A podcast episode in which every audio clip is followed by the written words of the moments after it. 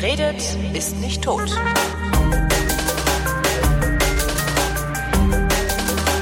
Willkommen zur fast schon legendären Weihnachtsausgabe der Wissenschaft, nachdem wir letztes Jahr auch schon eine gemacht haben und ja zweimal ähm, ein Trend ist. Also ist heute der Trend da und wenn wir das nächste Jahr wieder machen, dann hat's System und damit wäre die Legende perfekt. Das Ganze mit Florian Freistetter und mit Holger Klein. Ich habe eine Frage, Florian, und zwar, ähm, ich, ich versuche ja zu vermeiden zu lesen, was du schreibst, mhm. damit, weil, damit du mir noch was zu erzählen hast überhaupt. ähm, jetzt habe ich doch äh, gelesen, was du geschrieben hast, und zwar im, im, im Standard, also du hast, nee, ihr Österreicher sagt Standard, ne? Wir sagen Standard, ja. Ja, äh, also der Standard.at, ähm, da hast du einen Aufsatz geschrieben über Global Scaling, die Universaltheorie richtig, für eigentlich richtig. alles was Schwachsinn ist. Das kann ich auch nachvollziehen. Und du sagst dazwischen drin, warte mal eben, äh, genau, Global Scaling ist eigentlich nur eine sehr umständliche Methode, den Esoterik-Klassiker alles ist Schwingung zu beschreiben.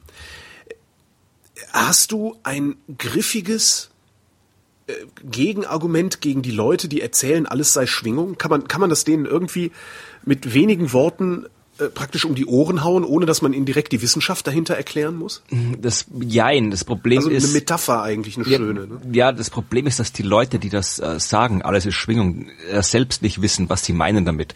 Äh, da, da steckt ja kein, kein, kein irgendwie kein nicht mal ein falsch verstandenes wissenschaftliches Konzept dahinter, sondern halt nur irgendwie so, so, so ein vager, vager Esoterismus, dass halt irgendwie alles ist irgendwie vibriert und alles ist irgendwie mit, besteht mit allem anderen in Verbindung und so weiter. Also das ist, das ist so, so eine schwammige Aussage, die man kaum kurz widerlegen kann. Dann muss man, wenn, dann muss man wirklich von Grund auf anfangen und erklären, wie das wirklich ist mit den Elementarteilchen und was Schwingung in der Physik heißt und was wo wann schwingt und das eben äh, man muss aber wissen, was die meinen, wenn sie sagen, alles ist Schwingung und da sie nichts meinen damit, kann man das schon widerlegen. Weil, weil natürlich, du kannst in der in der Teilchenphysik, in der modernen Teilchenphysik, äh, ist alles sind alles Felder, ja, also Teilchenkräfte, alles wird durch Felder beschrieben, diese Feldtheorien. Ja. Feld, äh, wenn man will, kann man sich ein Feld, das ist halt ein abstraktes Ding, kann man sich vorstellen, wie halt irgendwie etwas, das schwingt und wenn du halt in dieses Feld genug Energie reinsteckst, dann kommt da halt ein Teilchen quasi rausgeschwungen aus diesem Feld. Also die, die Teilchen sind da quasi die angeregten Zustände des Feldes, aber ja. das ist halt, äh, wie gesagt, mir fällt es immer schwer, da. Ich habe es auch schon öfter mal gehabt in Diskussionen, dass ich sowas quasi äh, den Leuten erklären wollte, aber da sie, da die selbst nicht wissen, was sie meinen mit alles ist Schwingung, ist da auch nichts, was man jetzt irgendwie konkret widerlegen kann oder, oder, oder Das heißt, wenn jemand sowas sagt, reicht es im Grunde aus, dann Quatsch, stimmt halt nicht im Prinzip. Ja, wieso doch, das sagen die Physiker. Aber nee, sagen sie nicht, stimmt nicht, red keinen Scheiß. Genau, Wäre oder halt, oder probieren halt mal eine Nachfrage, ja, was genau meinst du denn? Was schwingt jetzt? Hier haben jetzt hier, wir haben hier einen Kaffee. Ja, die, die Becher. Energie. Äh, die Energie, die Energie schwingt. Ja, was meinst du mit Energie? Ja, es ist doch alles Energie. Wieso? Wenn man Herd auftritt, dann ist ja, dreht, dann ist Energie, die Heizung macht Energie und ja, man wo, bewegt wo, sich aus Energie. Und wo schwingt dein Herd unter der Heizung? Naja, das ist natürlich auf Quantenebene was, was, was, für, was für Quanten sind das genau, die schwingen da? Ja, okay. Das heißt, so würdest du sie aushebeln. Das Problem ist, wenn sie dann eine Antwort wissen, irgendwann weißt du im Zweifelsfall keine Frage mehr. Du schon, weil du bist, äh, du bist Physiker. Äh, ich nicht, weil ich bin Geisteswissenschaftler. Ja, aber das, das ist eine Taktik, probieren, das ist auch was, was ich in den letzten Monaten, Jahren festgestellt habe. Es bringt halt relativ wenig Leute, die an irgendeinen esoterischen, pseudowissenschaftlichen Kram glauben, mit Argumenten zu überzeugen. Weil wenn sie das rationalen ja Argumenten, mit, ja, also mit wenn, Fundamentalisten braucht man nicht zu diskutieren. Also. Wenn sie, wenn sie rationalen Argumenten zugänglich wären, würden sie den Quatsch gar nicht erst glauben. Was, also das, diese ganzen Diskussionen, die da Leute mit großer Begeisterung bei Facebook und den Foren führen, das ist halt dann nur, nur Selbstbespaßung, ja, aber nichts irgendwie was, was wirklich zu was führt führt, meiner Meinung ja. nach. Und äh, was aber zu was führen kann, ist genau das. Ist wirklich nachfragen, probieren, äh, die Leute das erklären zu lassen, was sie meinen. Und vielleicht ab und zu, wenn man immer wieder nachfragt und immer sagt, ja, erklär mir was, was meinst du genau? Irgendwann kommen die vielleicht drauf, dass es vielleicht doch nicht so, so, so einfach und klar ist, wie sie sich das vorgestellt haben, mhm. das Konzept. Und das, das ist, glaube ich, die einzige Taktik, die wirklich hilft, weil dann so vermeidest du auch diesen, diesen Backfire-Effekt, das quasi, kennt man auch das Phänomen, äh, dass äh, je, je, je stärker du angegriffen wirst, äh, je stärker die Argumente werden, die, die auf dich einprasseln, desto mehr glaubst du erst recht an das, äh, was, was du geglaubt hast. Das heißt, dass normalerweise diese Art von Diskussionen sind teilweise sogar kontraproduktiv, wenn es dir darum geht, einen anderen zu überzeugen. Also nee, wenn dann geht's mir ja nur darum, die die Umstehenden, die sich eventuell von von diesen äh, Scharlatanen mhm einlullen lassen, die irgendwie äh, zu immunisieren gegen diesen Quatsch. Also ja. das wäre mir ja dann wichtig. Ja, also das, da bin ich mir auch immer bin nicht ganz sicher, ob das wirklich funktioniert, weil für, für den Außenstehenden schaut es dann immer so aus, ja, da ist da ist einer, der sagt das und ist ganz vehement davon erzeugt und da ist der andere, der sagt das und ist ganz vehement davon mhm. überzeugt und, äh, und schon ich, hast du ich hab, ja auch. Ne? Und ich habe keine Ahnung von dem Thema, ich weiß nicht, wer jetzt von den beiden recht hat, äh, weil wenn du keine Ahnung hast, dann können theoretisch beide beide Seiten gleich plausibel oder unplausibel klingen. Mhm. Und dann kommst du zu diesem typischen Ding, naja, wahrscheinlich liegt die Wahrheit irgendwo in der Mitte. Ja, ja genau. Und es das ist natürlich auch zwischen Himmel und Erde. Genau. Und das ist also insofern diese diese diese diese diese äh, quasi Umstehenden zu überzeugen. Ich glaube, das funktioniert dann auch mit mit diesen diesen, äh, diesen Diskussionen, wenn ich nenne, diese ganzen Streitereien, die da oft überall stattfinden, ich glaube, das funktioniert auch nicht wirklich. Weil wenn, das funktioniert dann nur, ich glaube, das ist auch eher, ja, ich glaube, das ist eher halt wirklich so, so viele, viele sehen es auch als Unterhaltung an, sich halt da ein bisschen so zu zoffen mit, mit Andersdenkenden und äh, dann macht man sich ein bisschen lustig drüber. Aber ich glaube, wenn man, ich glaube wirklich so, so richtig wenn es dir ums, ums Überzeugen geht, um Aufklärung geht und alles, dann wirklich, dann musst du wirklich früher ansetzen, dafür sorgen, dass die Menschen überhaupt nicht auf die Idee kommen. Das heißt wirklich äh, Wissen vermitteln, Bildung, äh, für die Bildungschance wirklich von Anfang an möglichst viel Wissen in die Welt setzen, damit möglichst viel Wissen da ist für Leute, die sich für sowas interessieren, weil die ganzen, die ganzen Esoterik- und Pseudowissenschaft-Typen, das sind ja, das sind ja auch Menschen, die wissen wollen, wie die Welt funktioniert, die wissen wollen, wie ihre Rolle in der Welt ist, wie, wie das, wie, der, wie die mhm. Welt aufgebaut ist. Also das ist ja quasi der gleiche Wissensdrang, steckt der dahinter der auch bei den Wissenschaftlern oder bei den Leuten, die sich halt für normale Wissenschaft interessieren, dahinter steht. Die sind halt nur irgendwann nicht, nicht aus der Alchemie rausgekommen. Ja, also einfach irgendwie, ne? ist halt dann einfach mal, das ist, kommt in der nächsten Schmarrn-Kolumne, breite ich das ein bisschen aus. Äh, da geht's um das elektrische Universum. Muss man sich ja genau erklären, was das genau ist. Das ist auch so ein Pseudowissenschaftsscheiß. Und äh, da habe ich eben äh, einen zitiert, der da so, so ein Buch drüber geschrieben hat. Der hat auch gemeint, ja, er wollte halt immer wissen, irgendwie, wie das mit dem Universum ist, wie das funktioniert, äh, die, die ganze Elementartechnik, Physik und alles weil ihn das halt auch immer zutiefst fasziniert hat. Aber er hat festgestellt, es ist halt alles wahnsinnig kompliziert und er hat das nicht alles verstanden und Mathematik steckt dahinter und alles. Ja. Also das war ihm halt alles, das, was halt da an Wissen vorhanden war zu dem Thema, das hat ihn halt alles, war, war ihm zu kompliziert und dann ist ja auch die moderne Wissenschaft, Quantenmechanik, Realitätstheorie ist ja auch äh, maximal äh, vom Alltagserfahrungen äh, entfernt. Also das ist mhm. nicht das, was wir im Alltag erleben, was uns da die Wissenschaft sagt. Das heißt, äh, da kann es dann leicht mal passieren, dass du denkst, ja, das klingt doch irgendwie bescheuert, was die Wissenschaft erzählt. Das ist überhaupt und dann, hat, er, dann hat er sich einfach eine eigene Theorie überlegt. Nein, oder? dann hat er halt irgendwie woanders rum gesucht, wie bei auf so. YouTube und so weiter und ist dann halt auf diese Pseudowissenschaft des elektrischen Universums gekommen, wo halt dann alles ganz, ganz, äh, da ist halt alles ganz einfach, ja. Also das ist dann ja. zwar falsch, aber halt irgendwie birgt halt irgendwie einfache äh, einfache Antworten auf komplexe Fragen und alles alles mit einer einzigen umfassenden Theorie erklärt und so weiter und da hast du da natürlich wenn du halt dann dir quasi das, das, das äh, Grundwissen fehlt und dir das Wissen fehlt, wie du Informationen einschätzt, dann natürlich äh, fällt leicht quasi dein, dein das, das quasi natürliche menschliche Wissensbedürfnis, die natürlich menschliche Neugier äh, mhm. halt durch sowas zu befriedigen und nicht durch die durch die echte Erkenntnis. Und das ist halt, glaube ich, der Punkt, wo man ansetzen muss. Halt wirklich schauen, dass die Menschen, die wirklich fasziniert sind von der Welt, dass die auch äh, die sinnvolle, haben, einfache Erklärungen bekommen. Genau, genau. Ja. Ja. Wenn, wenn die mal an sowas glauben, dann kann man wirklich nur noch irgendwie sich sinnlos rumstreiten und das, das bringt halt nicht viel. Das stimmt. Äh, das ja. ist meine Ansicht dazu. Aber was hat das alles mit Weihnachten zu tun? Nix, außer Nix. dass deine Kolumne einigermaßen kurz vor Weihnachten erschienen ist. Ja. Aber äh, wir hatten ja, du hast ja gesagt, ah, Weihnachtsfolge und so. Und ich habe dann geguckt, ne, ich habe ja irgendwie auch so, was weiß ich, wie viele Newsfeeds und sonst wie was ähm, abonniert. Ich habe nichts Sinnvolles zum Thema Weihnachten gefunden. Wie hast du das gemacht, dass du ähm, jetzt eine, eine wahrscheinlich ganze Sendung mit Weihnachtsthemen gefüllt kriegst? Naja, ich bin aber besser als du. Ja, und das ist klar. Das, darum, darum bist du, du bist ja auch Wissenschaftler. nee, also äh, erstens mal äh, kann man kann man viele Themen einfach zurechtbiegen. Das ist das Erste. Nein, das nicht. Nein, das hättest, du, hättest du mir gesagt, ich soll Journalismus betreiben, hätte ich das natürlich sofort gemacht. nee, aber ich habe halt irgendwie ich schon schon äh, generell, ich achte halt immer generell drauf, wenn ich halt irgendwelche, wenn halt so so Daten kommen halt wie Ostern, Weihnachten oder sonst irgendwas oder keine Ahnung, Fußball-Weltmeisterschaft, dass ich da irgendwie Themen dazu sammle und äh, wenn man da ein bisschen dazu sucht, also ich, ich habe jetzt, wenn du jetzt so klassische Themen irgendwie, wie viel wie viel äh, Gewicht kann ein Rentier tragen und wie viele Rentiere braucht der Weihnachtsmann und sowas. Ja. Also diese ganzen klassischen Weihnachtsthemen, die hast du ja ständig überall in den, in den normalen Medien oder in den bisschen wissenschaftsaffinen Medien zu der Jahreszeit. Mhm. Aber das ist ja nicht das, was, was ich haben wir letztes Jahr schon gehabt in der Weihnachtsfolge. Das war ja auch nicht das, was wir jetzt wollen. Irgendwie, ob, ich glaube irgendwie, das habe ich heute wieder in einem Podcast gehört, du brauchst irgendwie fünf Millionen Rentiere oder sowas braucht Santa und ist irgendwie, wenn er jedes Mal irgendwo ein Glas Sherry trinkt, wie er es anscheinend tut in USA und in England, in, in, ist er irgendwie vier Millionen Mal über dem, über dem äh, Alkohollimit oder sowas. Also solche Sachen gibt es natürlich haufenweise. Aber, ich aber aus den ganzen Rentieren kann man hinterher super Burger machen. Ich habe schon mal Rentierburger gegessen, das war gar nicht schlecht. Aber was ich gelernt habe, ist, hm? äh, auch in dem Podcast, dass äh, anscheinend der ganzen, ganze Weihnachtsmann, es wird quasi, ist alles nur von, von, von äh, weiblichen Rentieren gezogen, weil nämlich die weiblichen Rentiere die Geweihe haben und die männlichen nicht. Ha! Ja, das heißt, alles, ja, also alles. Der Weihnachtsmann ist ein mieser Sexist. Aufschrei. Ja, oder, oder, oder Frauenpower, kann man auch was Positives Oder so, sehen, genau. Rentier-Empowerment. genau. genau. Ja, aber wie gesagt, ich habe ich hab, ich hab andere Themen, also keine Weihnachtsmänner und Rentiere.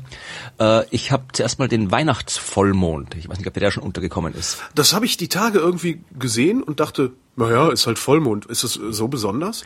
Ja, ja, und es ist, es ist zumindest interessant, auch, auch mhm. aus verschiedener Hinsicht. Also die Geschichte ist die, dass äh, äh, Weihnachten dieses Jahr ein Vollmond stattfindet. Und äh, es gab eine NASA-Aussendung, die erzählt hat, dass äh, das eben vergleichsweise selten ist. Das letzte Mal ein Vollmond zu Weihnachten gab es da laut NASA 1977. Der nächste wird erst wieder 2034 stattfinden. Sagt also äh, ja, äh, ja. Ja. Ich finde Vollmond jetzt kein so kein so äh, spektakuläres Ereignis. Darum frage ich mich gerade, hm, Nee, Macht das irgendwas? Hat das vielleicht zur Folge, dass die Erdachse sich verschiebt? Dass ja, das wir einen sowieso, also wir alle, haben. Ja, ja, das auf jeden Fall, also wir werden alle sterben. Aber oh davor, Gott. nein, natürlich nicht. Aber na, es ist eine, es ist natürlich wie halt so eine nette Meldung, wo du halt noch mhm. ein bisschen Astronomie in, unter die Menge schmeißen kannst, weil das natürlich ja klingt so halt so ein bisschen wie, ähm, ja, äh, das war der wärmste 23. Dezember seit Temperaturaufzeichnung durch eine weibliche Mitarbeiterin mhm. des deutschen Wetterdienstes mhm. in einer Höhe von 500 Metern östlich des Rheines. Nee, nee, es ist schon interessant. Also, erst, erstmal okay. ist es natürlich verständlich, verständlich aus der Sicht von den, von den Medienleuten, die da bei der NASA und überall so sitzen, weil dann sagt er, okay, da haben wir halt immer die Geschichte, da können wir noch ein paar unsere, unsere tollen Bilder vom, von Luna, wir können das ins Orbiter ja. bringen, die Mondbilder und so weiter. Und natürlich ist es auch, wenn du jetzt quasi Weihnachtsnacht ist quasi vermutlich die Nacht, wo halt äh, wesentlich mehr Leute nachts unterwegs sind als sonst, wenn sie alle irgendwie Weihnachten in die Kirche gehen oder nach mhm. der Heiligabend irgendwie einen Spaziergang machen. Das heißt, da hast du die Menschen schon mal draußen, kannst dir sagen, okay, dann guck mal zum Himmel. Also da hast du einfach quasi einen Anlass, um über Astronomie zu sprechen. Aber um jetzt mal zur konkreten Wissenschaft zu kommen, falls du aufgepasst hast, äh, ist dir vielleicht aufgefallen, dass zwischen 2015 und 2034 19 Jahre liegen. Äh, und ja. dass zwischen 1977 und 2015 zweimal 19 Jahre liegen. Aha. Ja, also dann kommen jetzt, ich kann noch in der, wenn du, weiß nicht, ob du regelmäßig äh, Scrabble spielst. Nein. Aber es gibt ein wunderbares Wort, das man ganz, ganz selten brauchen kann, aber in dem Fall schon, nämlich Eniakadei, warte mal, Eniakaidek, Eniakaidekateris. Eniakaidekateris, äh, ja. das heißt? 19-Jährigkeit. Ja, kannst du Altgriechisch oder Griechisch? Ja, aber, Nö, ich aber Enjedeka ist, ist 19 auf Griechisch, ja. ja 19-Jährigkeit, genau. Ach, tatsächlich. Ein, ich habe, ja. das habe ich jetzt tatsächlich so einfach mir nur zusammengereimt, weil Deka ist klar, es ist 10. Mhm. Und ja, ah ja, guck. Und da äh, ist es komplett veraltetes Wort. Ich glaube, es ist irgendwie das letzte Mal irgendwie im, im 19. Jahrhundert in irgendwelchen Hauptsache, ich kann Altgriechisch. Ich habe ja das Gräkum. Habe ich das mal erzählt? Nein. Ja, die haben vergessen, bei mir auf dem Abi-Zeugnis durchzustreichen, dass ich das Gräkum habe. Das du. Da steht, ne, nicht zu treffendes bitte streichen. Und hm. auf meinem Abi-Zeugnis steht, hat Latinum, Gräkum, Hebräikum. Na schauen. Und jetzt kommst du. Ja, ja. immerhin. Für die Zahl hat's auch gereicht. Stimmt. Also wie gesagt, 19-Jährigkeit. Das heißt, es geht ja. um den sogenannten Meton-Zyklus. Ja, so Meton war so ein äh, Typ aus Griechenland im 5. Mhm. Jahrhundert und äh, der hat äh, diesen nach ihm benannten Zyklus das erste Mal halt irgendwie nachvollziehbar aufgeschrieben. Vielleicht gab es vorher auch schon jemanden, der es gekannt hat. Dabei geht es um äh, die Bewegung des Mondes und die Bewegung der Erde. Also die, die Erde um die Sonne braucht 365 Tage. Der Mond um die Erde braucht knapp 29 Tage. Mhm. Also du hast ein Sonnenjahr, du hast einen Mondmonat und das sind zwei komplett unterschiedliche Zyklen. Ja. Aber, und das hat Methan rausgefunden, 19 Sonnenjahre dauern knapp 6940 Tage. Und 235 Mondmonate dauern auch fast 6940 Tage. Also mhm. ist, glaube ich, ein paar Stunden Unterschied zwischen den beiden Zyklen. Das heißt, eine bestimmte Konfiguration von Sonne, Mond und Erde wiederholt sich nach 19 Jahren fast exakt. Das ja. heißt, wenn du heute an einem bestimmten Tag eine bestimmte Mondphase hast, hast du sie 19 Jahre später wieder an diesem Tag, diese Phase. Wenn also irgendwann mal zu Weihnachten Vollmond war, hast du 19 Jahre später wieder Weihnachten, einen Vollmond. Äh, aber das hat jetzt zwischen den 70er Jahren und heute nicht geklappt, weil da hatten genau. wir ja zweimal 19 Jahre. Genau, da kommen wir jetzt zu dem Teil, den ich immer so interessant fand. Einmal natürlich, wie gesagt, diese Periode, dieser Meternzyklus ist nicht ganz exakt, da ist ein bisschen Unterschied. Äh, dann äh, haben wir sowas wie Schalttage und Zeitzonen und so ah, weiter. Ja. Das heißt, das, das klappt nicht immer ganz. Und dann haben wir, und das ist der, das, was, was eben mir da jetzt aufgefallen ist, wir haben den Unterschied, den kulturellen Unterschied zwischen USA und äh, Englisch, zwischen englischen, äh, englisch-anglikanischen also USA, England halt, ja. äh, und, äh, und, und äh, Deutschland, Österreich, was Weihnachten angeht. Ja, weil wenn wir sagen Weihnachten, dann Am meinen wir, ich meine mit den 24. Ja. Die meinen den 25. Ja. eigentlich, ja. Äh, und äh, Vollmond ist ja auch äh, etwas, das ist, eigentlich ist Vollmond ja nur ein Zeitpunkt. Ja, also ein Zeitpunkt, an dem ist der Mond voll und Sekunde vor, Sekunde später ist er nicht mehr voll. Okay, das heißt, je ja. nachdem, in welchem Schaltjahr äh, welches Land sagt, jetzt ist Vollmond, ist es halt am 24. oder am 25. Genau, also zum Beispiel jetzt ah, okay. der Vollmond dieser jetzige Weihnachtsvollmond, Vollmond ist äh, am 25. Dezember 2015, glaube elf Minuten nach Mittag.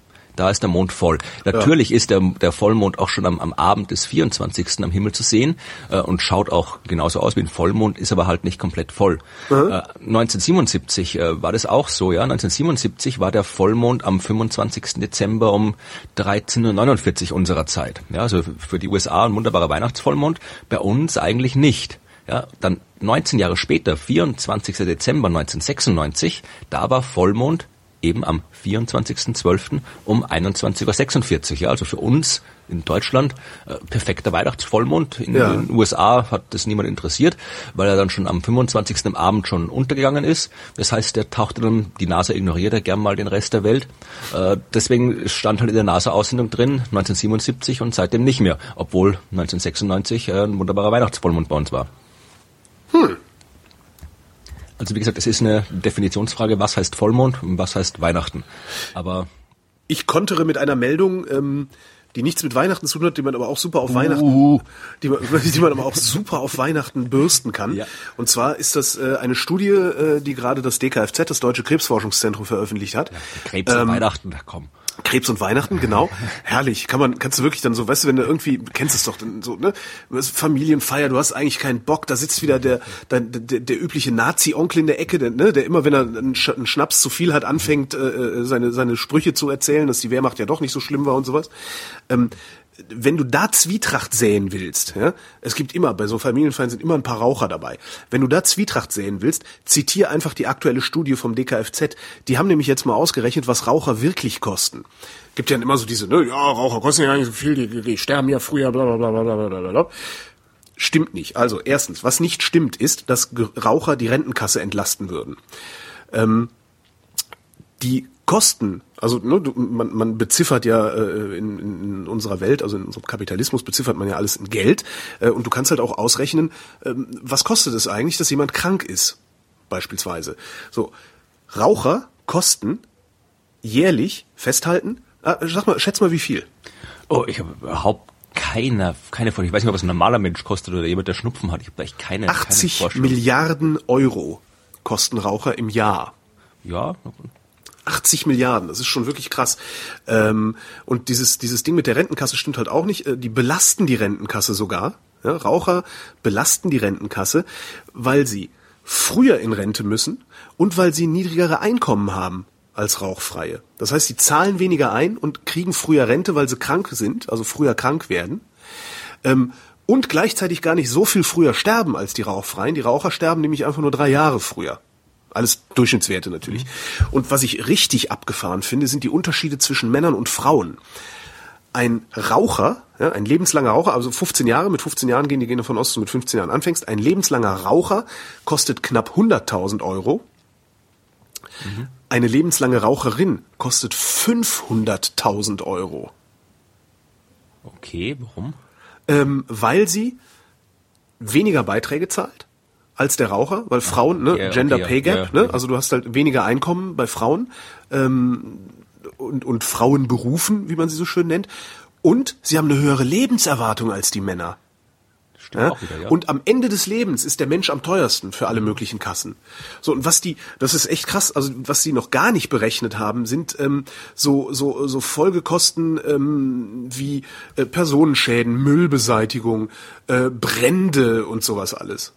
Und das finde ich schon echt krass. Also ja. Das heißt, wir müssen erstmal dafür sorgen, dass alle Frauen aufhören zu rauchen. Wir müssten eigentlich dafür sorgen, dass alle Frauen aufhören. Eigentlich müssten wir dafür sorgen, dass alle aufhören zu rauchen, weil es ja. ist völlig sinnlos, ja, das zu tun. Wenn du jetzt aus dem kapitalistischen äh, Blickwinkel siehst, dann müssen zuerst mal die Frauen aufhören. Effizienz, aus Effizienzgesichtspunkten müssen ja. wir jetzt eine Kampagne starten, die Frauen äh, das Rauchen madig macht, genau. Ähm, Sie haben auch, also das DKFZ hat auch ausgerechnet, was eine Schachtel Zigaretten eigentlich kosten müsste. Also wenn man diese Kosten einpreisen würde, 11,30 Euro für eine Packung Kippen es kommt mir jetzt gar nicht so teuer vor. Also ich habe mir gedacht, dass da wirklich irgendwie 500 Euro oder sowas rausgeht. Das ist ungefähr das Doppelte, ne? Ja, ja, ja eh, es, es kommt jetzt gar nicht so. Also ich glaube, wenn du es wie Packung Zigaretten um 10 Euro machst, ich glaube, das wird die Raucher ich war, ich war vor kurzem, Die Raucher würden halt trotzdem weiter ja, rauchen. Das ich war jetzt vor kurzem in der Schweiz, in Zürich, ja. im Laden und da waren die Zigaretten irgendwie so mit, mit acht, neun, äh, zehn Franken ja. äh, ausgeschrieben, was ja auch ungefähr das gleiche in Euro ist. Also das ist halt der beste Hinweis, das ist halt der beste Hinweis darauf, dass das Zeug verboten gehört. Wenn wir, also wenn wir sagen, wir verbieten Drogen, müssen wir das Rauchen verbieten. Mhm. Weil ein Produkt, für das der Kunde bereit ist, jeden Preis zu zahlen, muss eine Droge sein. Ja, ist es ja auch. Also. Ja, eben. Das, das kommt noch dazu. Ja, aber damit kannst du zielsicher ähm, die Party beenden dann. Du ja. sagst hier, weißt du eigentlich, was du kostest, Onkel Herbert? Onkel Adolf. Weißt du eigentlich, was das kostet, dass du hier die ganze Zeit rauchst? Aber das äh, spielt sowieso keine Rolle, weil, weil nämlich äh, vor noch vor Weihnachten ein Asteroid Mega-Erdbeben auslöst und ganze Kontinente verwüstet. Ah, welche? Wel welche und in welcher Reihenfolge bitte? nee, das war auch das in der Schlagzeile, die äh, vor ein paar Tagen, also Anfang Dezember, ging die wieder durch die Medien, äh, die, die üblichen Medien halt, ja, also die, die, ja, die Medien halt. Ja, also diese die, die Mainstream-Medien, die Lügenpresse. Die Lügenpresse. Das ging durch genau. die Lügenpresse. also, waren, also eine Schlagzeile war zum Beispiel irgendwie, noch vor Weihnachten, Asteroid kann Mega-Erdbeben auslösen. Oder ein, auf Englisch, da Mega-Asteroid so big it could trigger earthquakes to skim past Earth before Christmas. Ui, ja, das ist natürlich in den, wie üblich in Facebook überall verbreitet worden, etc. und so weiter. Und, äh, ja. Äh, das Ding heißt 2003 SD 220, ja. Also so ein Asteroid halt, ja. ist durchaus groß, bis zu ein bis zwei Kilometer, weiß man nicht genau. Also ein bisschen so, so ja, Kilometer halt, aber das ist halt so ein Kaliber, der halt, wenn der runterkommen würde, hat das globale Folgen, also so, so halt Massensterben und so weiter. Das ist wirklich ein großes Teil. Und äh, dieser Asteroid kommt äh, am, der, am 24. Dezember 2015 mhm. fliegt er an der Erde vorbei. Und zwar in einem Abstand, der 27 mal so groß ist wie der zwischen Erde und Mond. Ja. Was jetzt äh, nicht unbedingt so nah ist eigentlich. Nee. Also wie viel Masse müsste er haben, um tatsächlich Erdbeben auszulösen? Naja, nimm den Mond. Der Mond ist äh, einmal so weit entfernt wie der Mond und ja. zwar ständig ja. und und der löst schöner Saarland-Vergleich. Der, der Mond ist einmal so weit von der Erde entfernt wie der Mond und ah. ist auch so schwer wie ein Mond und ja. äh, wesentlich äh, schwerer als ein Asteroid, der nur ein Kilometer groß ist. Und äh, alles, was dieser eine Asteroid äh, 27 mal weiter weg machen soll, müsste der Mond halt eigentlich äh, irrsinnig viel stärker ständig machen. Naja, was er, er, er knetet die Erde ja auch ordentlich durch, der Mond. Ne? Ja, aber es gibt die hat sich halt nur dran gewöhnt. Ja, aber wir haben halt keinen, trotzdem nicht, nicht jeden Monat ein Mega-Erdbeben. Das stimmt, wir haben nur ein bisschen Gezeiten, ja. Genau. Also, und das ist halt wieder diese, diese, diese, ja, typischen Katastrophen. Irgendwie, steht auf irgendeiner Wissenschaftswebseite, dass halt wie so ein Asteroid nahe an der Erde vorbeifliegt. In dem Fall äh, stand es deswegen drauf, dass es gab so eine Seite von der NASA, äh, wird auch immer behauptet, ja, dieser Asteroid ist auf einer Liste, die NASA, die NASA als gefährliche Asteroiden eingestuft hat und so weiter. Die NASA-Gefahrenliste hieß das immer. Äh, die gibt's nicht. Also es gibt eine Liste. Also es gibt nach oben offene Richterskala. Ne? also es gibt schon eine Liste. Es gibt eine Liste von äh, unter anderem von der NASA, die äh, vom Sentry-Projekt, wo halt irgendwie äh, alle Asteroiden aufgeführt sind, bei denen eine gewisse äh, Wahrscheinlichkeit einer Kollision besteht. Äh, da steht momentan keiner wirklich drauf. Also es stehen schon welche drauf, aber alle halt mit äh, sind ungefährlich. Und äh, dieser Asteroid steht da nicht drauf. Was es gibt, ist eine Liste, äh, wo die NASA Asteroiden aufgelistet hat, die eben vergleichsweise nahe an der Erde vorbeikommen und vergleichsweise groß sind, äh, so dass es sich lohnt, die mit Radarstrahlen äh, anzuvisieren, dass du mhm. da mit dem Radioteleskop draufhaust, äh, Strahlen hinschickst, die Reflexionen anschaust, weil so kannst du nämlich die Form bestimmen und auch äh, die Zusammensetzung ein bisschen, also kannst wesentlich mehr rausfinden über die Asteroiden, als du sonst kannst, weil normalerweise sind das halt nur welche Lichtpunkte. Mhm. Und da steht er drauf, weil der halt schön groß ist, weil der halt vergleichsweise nahe vorbeikommt. Das heißt, äh, der wird mit, dem Goldstone-Teleskop dann vermutlich dann, wenn er in die Nähe kommt, äh, untersucht und dann wissen wir wieder ein bisschen mehr, als, äh, als wir vorher wussten. Und das, das war diese Liste. Natürlich, sobald irgendwo Asteroid, Erde und nahe in einem Satz vorkommen, dann springen halt die, die, die gleichen, springen halt diese ganzen äh, die Lügenpresse äh, genau. spricht dann wieder drauf an und dann gibt es halt diese bescheuerten Schlagzeilen und dann steht es bei Facebook, weil bei Facebook auch niemand denkt, sondern jeden Scheiß einfach teilt, äh, verbreitet sich das alles dann und dann hast du halt diesen, diesen Unsinn von wegen irgendwie Weihnachten kommt der Asteroid und bringt uns alle um. Tut aber nicht. Äh, ich habe eine Denksportaufgabe mitgebracht und zwar hat äh, es war, war mir ein bisschen peinlich dann auch also ähm, die Nature hat ähm, eine Liste veröffentlicht äh, von zehn Menschen, die 2015 wichtig waren. Kennst du Christiana Figueres? Ich überlege gerade, ist das die mit dem CRISPR-Dings? Nee, die hieß Nee, CRISPR-Cas war äh, Nee, war irgendjemand anders. Aber ich glaube, das hat auch noch nicht weit genug die Runde gemacht, um sie so, so sehr zu ehren. Leiterin des UN-Klimasekretariats hat entscheidend Aha. zum Weltklimavertrag von Paris beigetragen. Okay. Ja. Oder hier, Junju Huang. Junju Huang. Sagt mir auch nix. Chinese. Ähm, das hat, genau denken können, ja. Chinese. Ah, der ist Chinese. Das schränkt schon also, ein. Der ist Chineser ähm, und äh, hat einfach mal ähm, an äh, Genen rummanipuliert, um äh, zu gucken, also an Embryogenen rummanipuliert, um zu gucken, äh, was passiert denn eigentlich, wenn man das macht. Und der hat es so gut dokumentiert, dass ähm, die Ethik, ethische Diskussion äh, dahinter jetzt besser zu führen ist. Also es muss halt nicht nur so quasi religiös argumentieren, sondern kannst es halt auch ähm, teil, teilweise wissenschaftlich argumentieren. Mhm.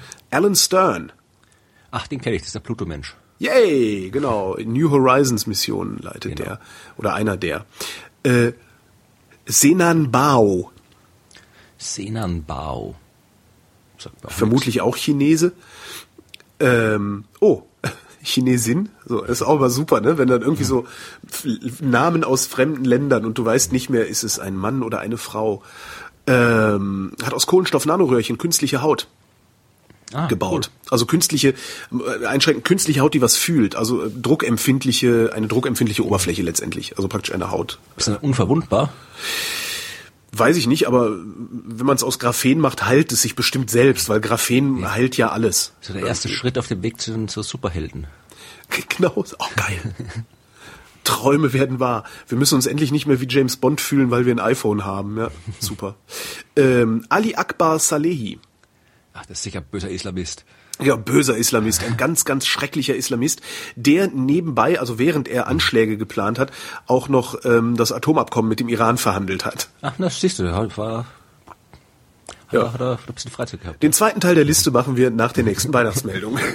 okay, also willst du lieber, willst du lieber äh, Chemie oder oder äh, Kreationismus? Ähm, du meinst Chemie oder Kreationismus? äh, fangen wir an mit Chemie. Genau, da hat äh, Lars Fischer von Spektrum mhm. hat einen sehr schönen Artikel geschrieben über Adventschemie. Mhm. Zehn Stoffe, die Weihnachten weihnachtlich machen, ja.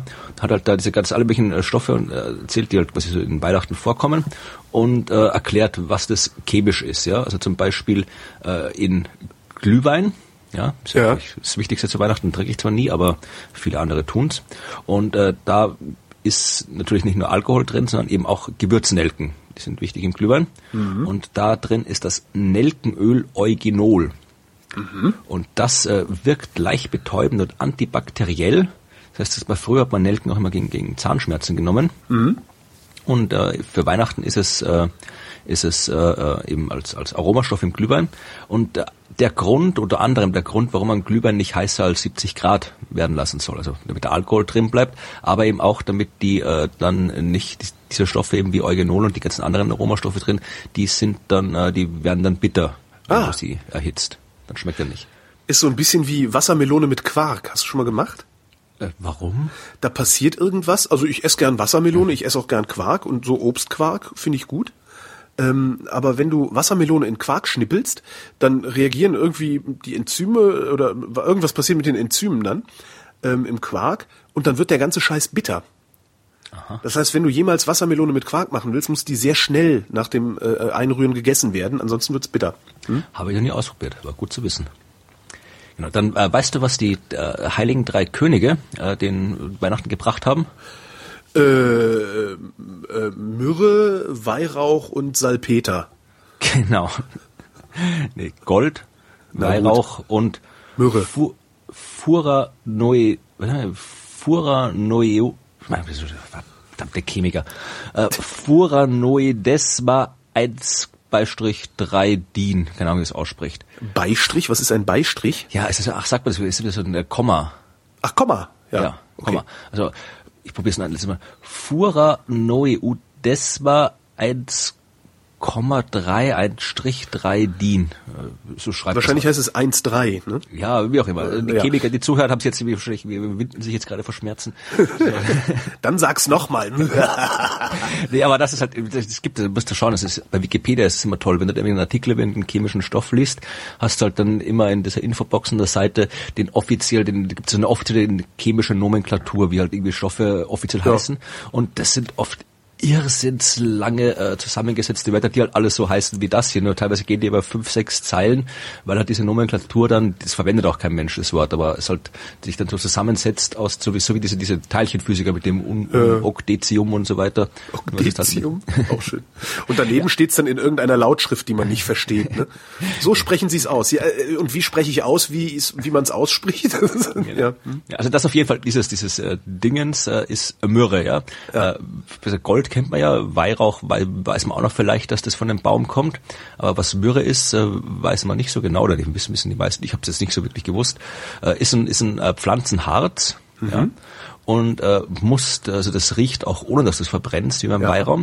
Und diesen Geruch erklärt hier Lars Fischer, riecht süßlich äh, holzig mhm. und verdankt diesen Geruch einer Substanzklasse namens, ach schon wieder das dämliche Wort, Furanosesquiterpene, mhm. mit den Hauptsubstanzen Lindestren und diesem 1,3 DIN-Dingens.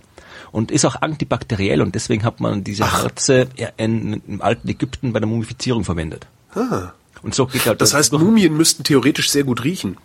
Ich habe noch nie Mumien gerochen, aber ich auch nicht. Ja. Und das ist wirklich kann, kann man dann verlinken. Der Artikel ist wirklich schön. Also da ist dann irgendwie äh, über Silber, also was was Silber ist, und dann hier äh, den Weihrauch haben wir ja auch schon äh, gehabt. Was haben wir noch? Äh, äh, war schon wieder R, R minus plus minus Limonen. R minus plus minus Limonen. Wenn das Leben dir R minus plus minus Limonen schenkt, mach Up-Down-Quarks draus. genau. Nee, also das, äh, das ist ja äh, äh hier Orangen, Zitrusfrüchte, enthalten nicht nur Vitamin C, sondern auch äh, andere Geschmacks- und Duftstoffe. Und äh, Ach nee, das sind nicht Limonen, das heißt wahrscheinlich Limonen. Ja, weil die Schalen, die, die, Schalen, die Schalen, schreibt Lars hier, sind besonders reich an R minus plus minus Limonen. Äh, und dann gibt's nämlich noch äh, mit, mit äh, einem N-Antiomer S minus minus minus Limonen. Wir fragen das übrigens hinterher alles ab, ne, werte Hörerschaft. Wir sind der biologische Lackverdünner. Äh. Deswegen, wenn man Orangenschalen in Glühbirnen wirft, breitet sich ein schillernder Film aus, der hauptsächlich eben aus Limonen besteht. Siehst du, meine Lieblingsrasiercreme äh, ist mit Myrrhe-Geruch. Mhm. Ja. Kennst Vanillin, du? Ich habe einen Vanillin, doch, Vanillin muss ich noch hier. Vanillin. Ja gut, das ja. kennt man ja. Das nehmen die Leute, die den Vanillezucker zu teuer ist. Genau, also ein wichtiger Aromastoff. Aber mhm. hast du gewusst, dass der auch in der Arzneimittelherstellung eine Rolle spielt? Nee. Ja, schreibt das hier. Und äh, äh, auch in der medizinischen Analytik. Und äh, ist ein Abfallstoff der Zellstoffherstellung. Ja, also das, das ist äh, Lignin, das ist das, was quasi das Holz holzig macht. Ja. Ähm, mit dem kannst, dem kannst du halt, wenn du das irgendwie auslaugst und oxidierst, kannst du da irgendwie Vanillin rausgewinnen. Und äh, es gab 2010 einen Ig-Nobelpreis von der japanischen Chemikerin Mayu Yamamoto, die hat nachgewiesen, dass du Vanillin aus Kuhfladen gewinnen kannst. Oh, das ist ja, also schön. wenn ihr, wenn ihr eure Vanillekipferl irgendwie esst, Heiligabend, dann kommt das Zeug vielleicht nee, aus ganz Kuhfladen. anders. Rauf auf die Alm, hm? unter den Kuhfladen die äh, psychedelischen Pilze pflücken, Genau. Dann den Kuhfladen mitnehmen, daraus Vanillin extrahieren, daraus Kekse backen, Ach nee, die Pilze, die machen ja nicht, kann machen ja keinen Fressfleisch. Ich wollte gerade. Nee, dann nicht, dann vergesst es. Lass das, mach das nicht zu Hause. Kennst du übrigens Joan Schmelz? Joan Schmelz, nein, kenne ich auch nicht. Eine Astronomin. Echt? Ja gut, ich kenne, gibt alle kenne ich jetzt auch nicht. Eine Astronomin, ähm, die äh, über sexuelle Belästigung im Wissenschaftsbetrieb Ach, die, äh, sehr laut gesprochen hat, wo dann ähm, an der, an der, äh, in Berkeley Leute zurücktreten mussten. Ja, das war der, da war das die Geschichte mit mit äh, mit dem äh, Exoplanetenmensch. Das weiß ich ehrlich gesagt Es nicht. gab, es gab, äh, was jetzt vor, vor kurzer Zeit durch die Szene gegangen ist, es waren schon, schon zumindest unter den weiblichen Astronomen wirklich äh, so so eine Art offenes Geheimnis, dass es halt irgendwie einen einen wichtigen wichtigen äh, Wissenschaftler, wichtigen Astronomen gibt, der halt äh, gerne mal junge Mitarbeiterinnen auf verschiedenste Art und Weise belästigt. Hat aber nie, äh, also es, es hat quasi nie jemand wirklich öffentlich gemacht. Und äh, dann aber hat äh, vor ein paar Wochen war das, hat eben tatsächlich mal eine ist damit wirklich an die Öffentlichkeit gegangen. Ja. Und dann hat sich eben rausgestellt, dass dieser Typ, der das, äh, der eben schon über Jahre, Jahrzehnte im Wesentlichen hinweg es gemacht hat, also nicht einfach nur irgendein Astronom ist, sondern tatsächlich ein äh, recht bekannter Astronom ist. Ah, mir fällt jetzt beim besten Willen der Name nicht ein, obwohl der so Mhm. Stand hier ist. leider auch nicht dabei. Nein, nein, aber ich, ich hab's nicht. Das ist, der hat, äh, das war quasi fast der, der wirklich die, die, die am, am nicht der den ersten Exoplaneten entdeckt hat, sondern äh, der fast, also den zweiten, glaube ich, oder sowas. Ja, also der Ja. Ja, gibt's ja nicht. Ah, egal. Nein, ich will das jetzt wissen. Also Das war- fällt dir ein, wenn du nicht mehr drüber nachdenkst. äh, Geoffrey, Geoffrey Marcy war das, Geoffrey Marcy. Ja, und äh, der, äh, das, da kam halt dann, nachdem es dann irgendwie dann öffentlich wurde, haben dann halt auch sehr viele äh, das weiter öffentlich äh, gemacht und äh, ist dann irgendwie im, im ja irgendwie Oktober muss es gewesen sein, ist er dann halt irgendwie von allen seinen Ämtern zurückgetreten. Naja, Ich nehme an, das wird die Geschichte gewesen sein. vermutlich, ja. David Reich oder David Reich. Sagt dir der was? Von dem habe ich schon mal gehört. Harvard Medical School. Ähm, der ist äh, DNA-Dingsi, also der forscht an DNA rum und hat ähm, rausgefunden dieses Jahr, dass äh, der Neandertaler und der Sapiens äh, gemeinsame Nachkommen gezeugt haben. Hat man das nicht schon länger gewusst? Oder Anscheinend nicht. Oder, oder vermutet. F wahrscheinlich vermutet, weil äh, zur gleichen Zeit gelebt, müssen ja irgendwie äh, äh, ja. Michael Eremetz. Michael Eremetz. Nee, nix. Nee? Ähm, hat an Supraleitern, rum, Supraleitern rumgemacht und dabei rausgefunden, dass Schwefelwasserstoff unter Druck und bei sehr kalter Temperatur zum Supraleiter wird. Aha. Ja. Das ist dann auch wieder gut für Raumfahrt, weil da ist es sehr, sehr kalt, da muss man also nur noch ein bisschen Druck erzeugen. Na, dann stinkt's noch mehr auf der Raumstation. Genau. Hast du das gehört, wie's, äh, wie der Weltraum riecht? Ich habe ja im, im Rahmen des Resonator habe ich mit äh, Alexander ich- Gerst ich- reden können. Habe ich noch nicht geschafft. Das ist, ist, ist glaube ich, die, die, die übernächste Nummer auf, in meiner Ah, okay. Playliste, aber ich habe ich heute noch nicht geschafft. Das war auch so, wo ich dachte, ja geil, Alexander Gerst, ja, aber du kriegst nur 30 Minuten. So, Das darf doch nicht wahr sein. Und dann haben wir 40, haben wir, glaube ich, geschafft, gerade mal so. Aber ist eine schöne Sendung geworden. Wobei ich ihn am Ende dann auch gefragt habe, gibt es eigentlich irgendeine Frage, die dir noch niemand gestellt hat? So, nee, ich glaube nicht. Weil der macht das halt jeden Ja. Tag. Ne? Naja. Äh, Christina Smolke, Christina Smolke. Stanford University.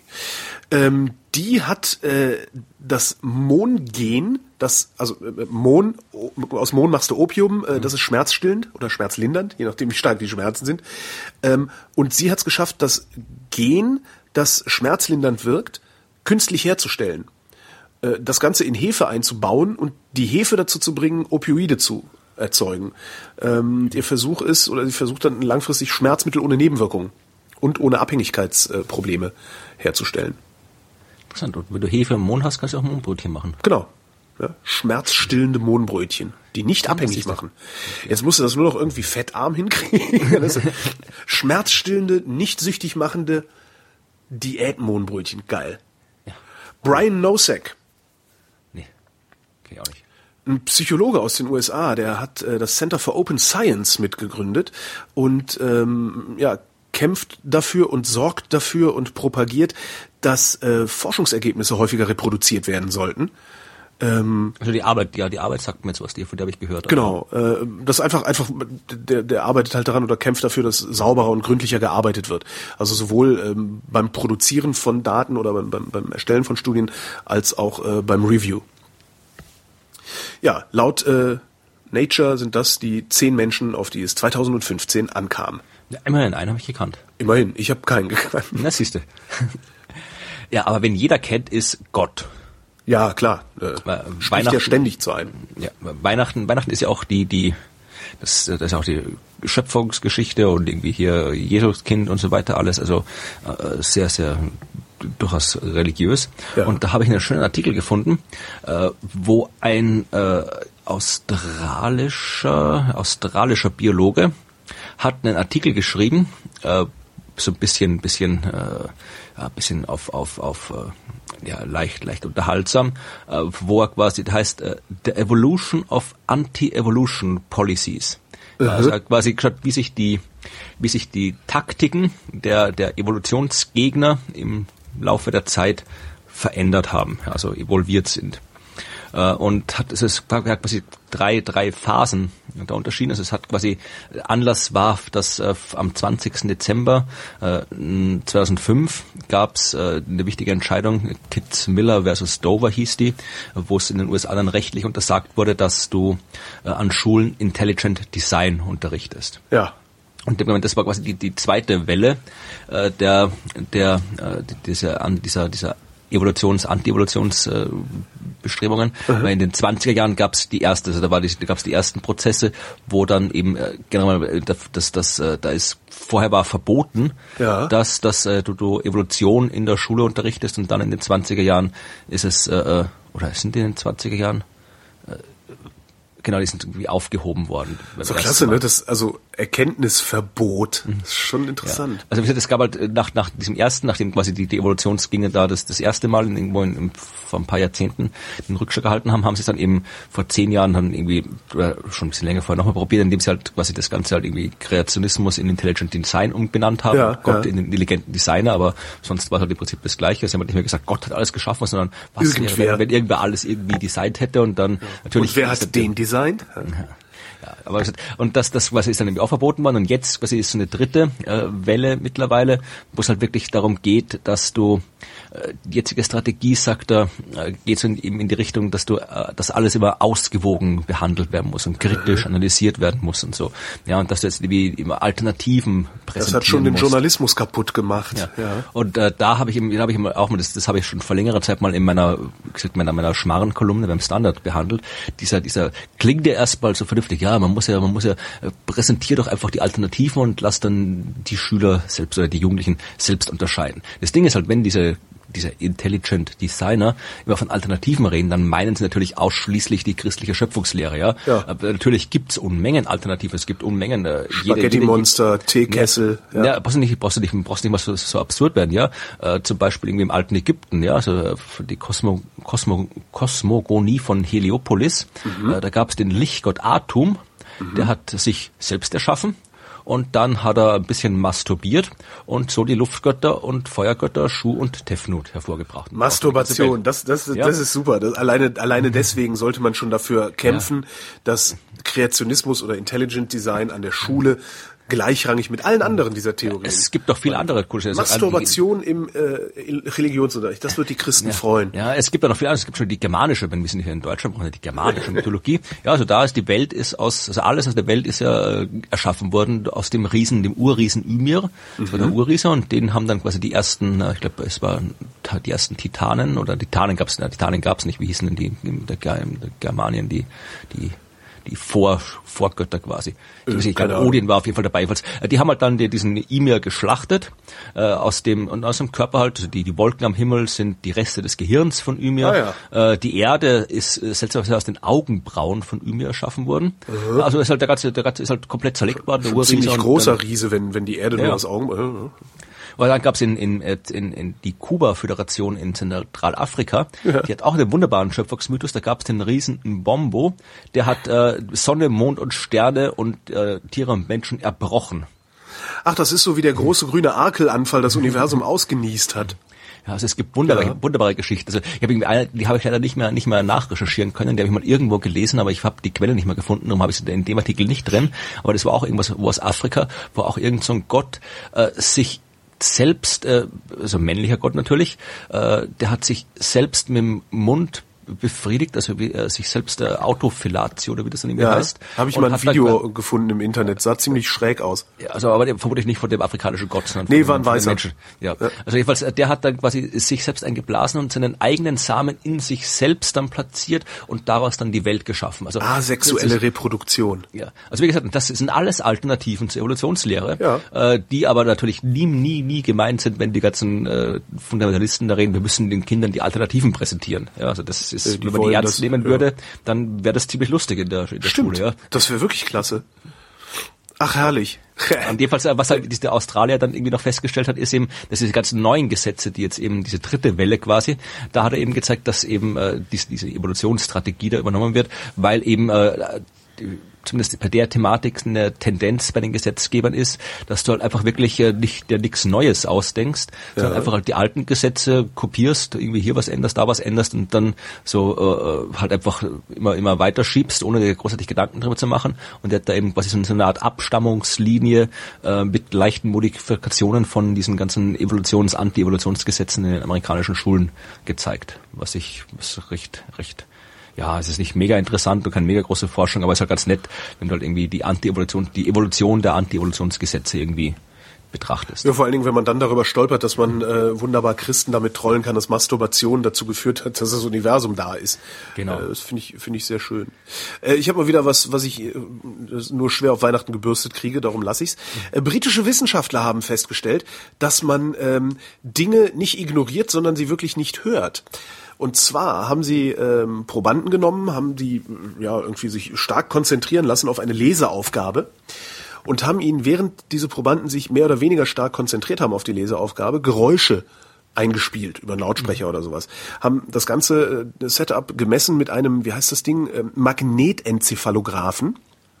Also haben halt geguckt, wie ist die Hirnaktivität und haben festgestellt, dass wenn du dich sehr stark konzentrierst und ein Geräusch kommt, also was weiß ich, äh, äh, Mutter ruft aus der Küche, hilf mir mal beim Plätzchenbacken oder sowas, ähm, ein Geräusch kommt, dann ignorierst du das Geräusch nicht, du filtrierst das Geräusch auch nicht, sondern du hörst es gar nicht erst.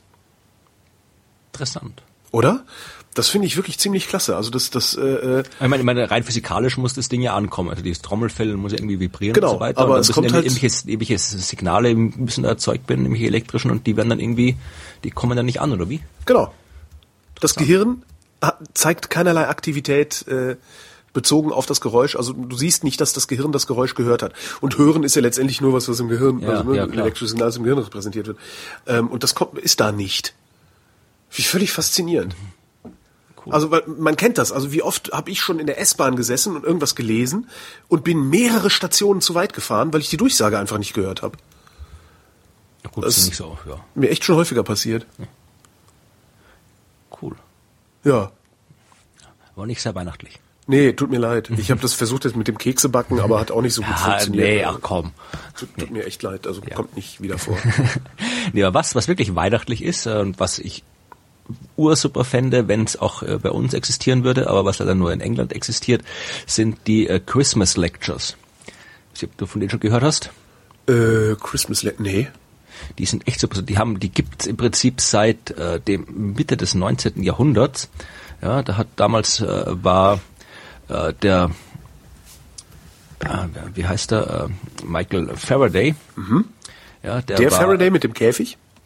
Ja, der Faraday, der hat doch wesentlich mehr gemacht. Also die Grundlagen äh, der der, der, der Elektrizität, Magnetismusverständnis gelehrt. Ja, Ja, aber äh, das ist- kapiere ich dann wieder nicht. Das Mit dem Käfig kapiere ich.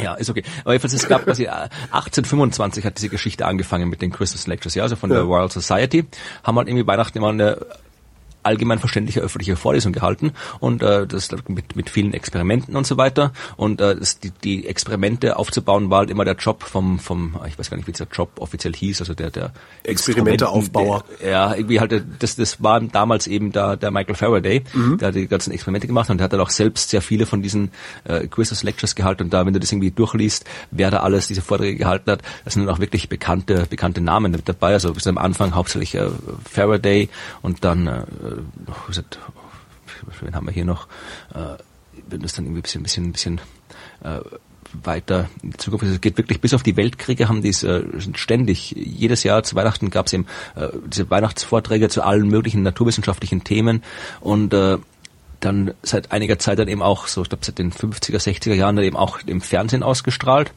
Und äh, das sind halt die wirklich, also früher waren es so normale Vorträge, aber jetzt sind es halt wirklich immer richtig schön, so meistens in, in drei, drei Tagen hintereinander. Und das sind also richtig, richtig große Events, ja. Also irgendwie Richard Dawkins war, hat dann einen gehalten, Ian Stewart, äh, Simon Conway Morris, hier wen haben wir noch den den äh, John Krebs, den vom vom diesen Biologen äh, Mark Mirdovnik, über den ich schon mal geredet habe. Also mhm. wirklich wirklich äh, Markus de Sotoy, den dem Mathematiker, der Bekannte. Und das sind wirklich äh, coole, man kann sich das auch anschauen. Es sind sehr, sehr viele davon sind auf der Homepage der, der Royal Institution noch äh, zum, zum Runterladen. Also letztes Jahr zum Beispiel äh, gab es äh, von, äh, wie hieß die?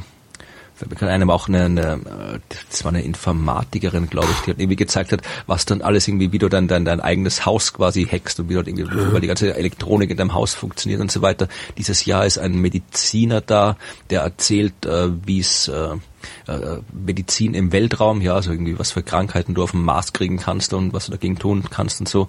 Also die, die äh, sind, läuft in der BBC immer und ja. ist halt äh, auf der auf der Homepage kann das sind welche hier irgendwie in, äh, Lectures aus den 80er Jahren, aus den 60er Jahren, hier David Attenborough. Und das ist jetzt auch ohne ohne große VPN Sachen einfach äh, auch aus Deutschland sich an, anzugucken. Äh, habe ich zumindest in Österreich gestern habe ich mal einen okay. äh, angeklickt mhm. und äh, da das ging problemlos. Also ja, wunderbar. Das hat cool. Also auf der Homepage von der BBC, glaube ich, muss das dir, äh, da, da geht's nicht. Aber wie gesagt, von der Royal Institution, die Videos, die haben auch einen YouTube-Kanal. Äh, da kannst du dir das äh, normal angucken. Und das, wie gesagt, das fände ich halt schön, wenn es halt irgendwie diese Tradition, dass quasi bei uns läuft halt Weihnachten im Fernsehen, keine Ahnung, irgendwelche alten Filme und irgendwelche Schmonze-Scheiß, aber... Drei Nüsse für Aschenbrödel. Genau. Habe ich, hab ich immer noch nicht gesehen. Ich auch nicht. Der, der, der gerade gerade in Thüringen und so weiter, das ist ja eins von den, den Hits.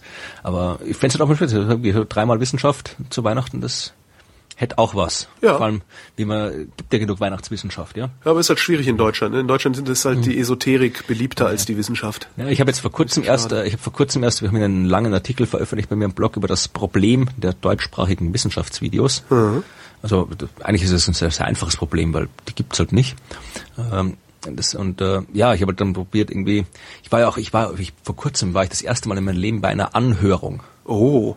Ja, ich wurde angehört und zwar, ich weiß gar nicht, weil das war irgendwie die Akademie der Wissenschaften und das Ministerium war da auch dabei. Äh, da ging es irgendwie um äh, Strategien für Social Media, Wissenschaftskommunikation, tralala. Also ja, war halt so eine seltsame Behördensache und da war ich halt irgendwie eingeladen, um zu erzählen äh, oder um angehört zu werden es war wirklich so, du bist da irgendwie so am Tisch gesessen und rundherum haufenweise irgendwelche anderen äh, wichtigen Leute. Mhm. Und dann habe ich irgendwie eine Dreiviertelstunde lang irgendwie Fragen beantwortet und erzählt, wie es denn so als Wissenschaftsblogger ist und was denn so ein Wissenschaftsblogger macht und was dann irgendwie, ja, halt so die typischen Fragen, was dann für, für Risiken mit den neuen Medien da irgendwie zu erwarten sind und ob man dann irgendwie nicht die Glaubwürdigkeit verliert und musst du wieder hundertmal erzählen, das ist die Frage. Wollten die, wollten die deine Antworten überhaupt hören oder warst du, also oh ja, man kennt oh ja, das ja schon. so aus, aus dem Politbetrieb, da äh, das interessiert die ja eigentlich gar nicht. Die, die ändern ja ihre Meinung nicht mehr, die Leute, die hören sich halt Experten an und pfeifen drauf, was die sagen.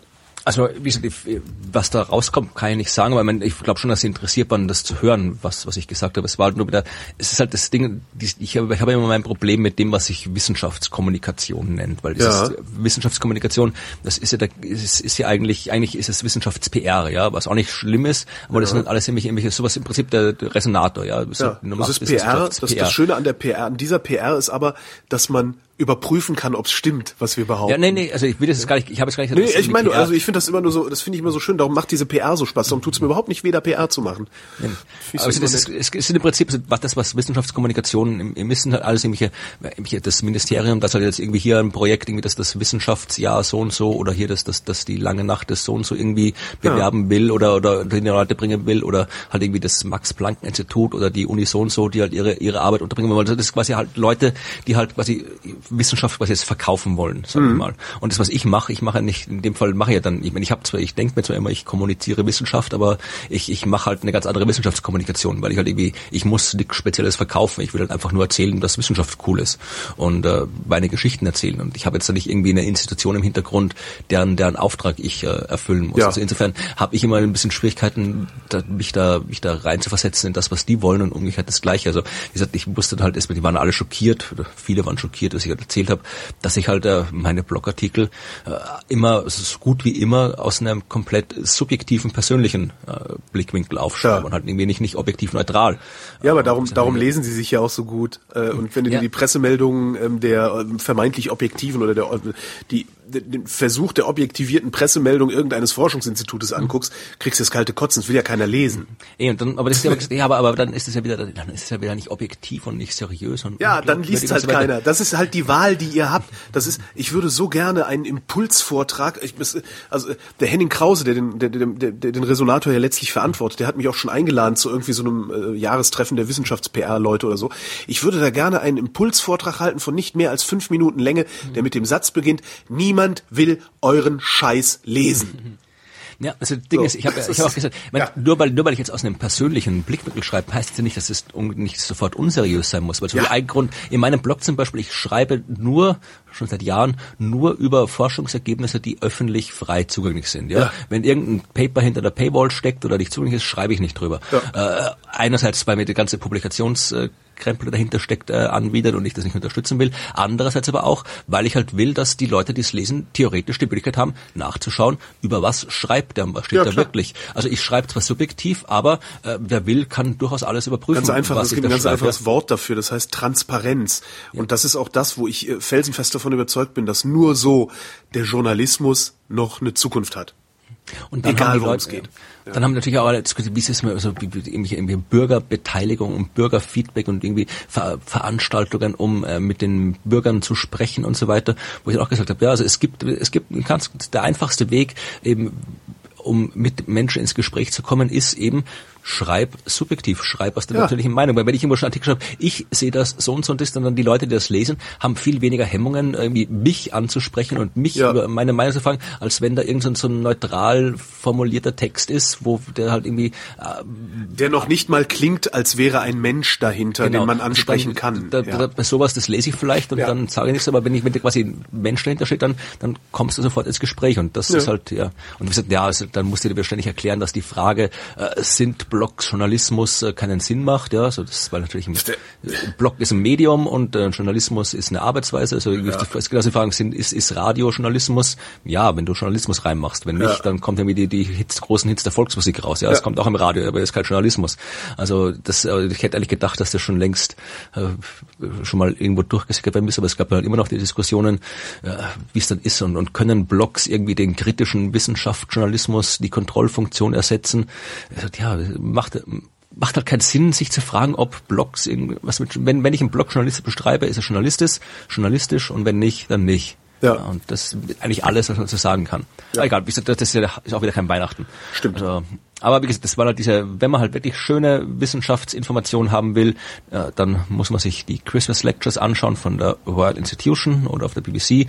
Im deutschsprachigen Raum gibt sowas nicht, weil hier sich immer noch viel zu wenig Leute viel zu wenig Gedanken über vernünftige Wissenschaftskommunikation machen. Ja, so. äh, äh, stimmt.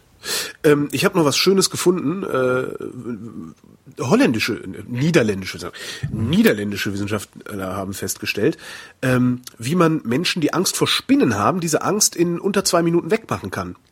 Ja, normalerweise machst du so oh, Verhaltenstherapie, Konfrontation, tralalala. Was die gemacht haben ist, die haben den Leuten nicht an, reißt dich zusammen. Die, genau, die haben den Leuten einfach mal Beta-Blocker reingehauen ja, und dann war die Spinnenangst weg. Cool. So, äh, und zwar äh, macht der Beta-Blocker, also der ist eigentlich gegen, gegen Bluthochdruck, mhm. hat irgendwie noch ein paar Nebenwirkungen. Äh, eine davon ist Impotenz. Ähm, weshalb mein Internist damals sagte, herzlichen Glückwunsch, Sie haben Asthma, ich kann Ihnen keine Beta-Blocker verschreiben.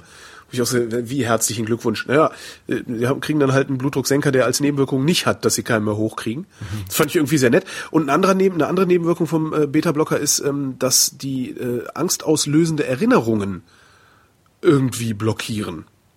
Wie auch immer sie das tun.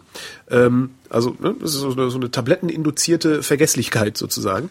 Ähm, und das Tolle daran ist, die Probanden, die das gekriegt haben, diesen Beta-Blocker, also war auch schön, ne, doppelblind und so Studie, die Probanden, die den Beta-Blocker gekriegt haben, ähm, haben auch nach einem Jahr immer noch deutlich geringere Abwehrreaktionen gegen Spinnen gezeigt.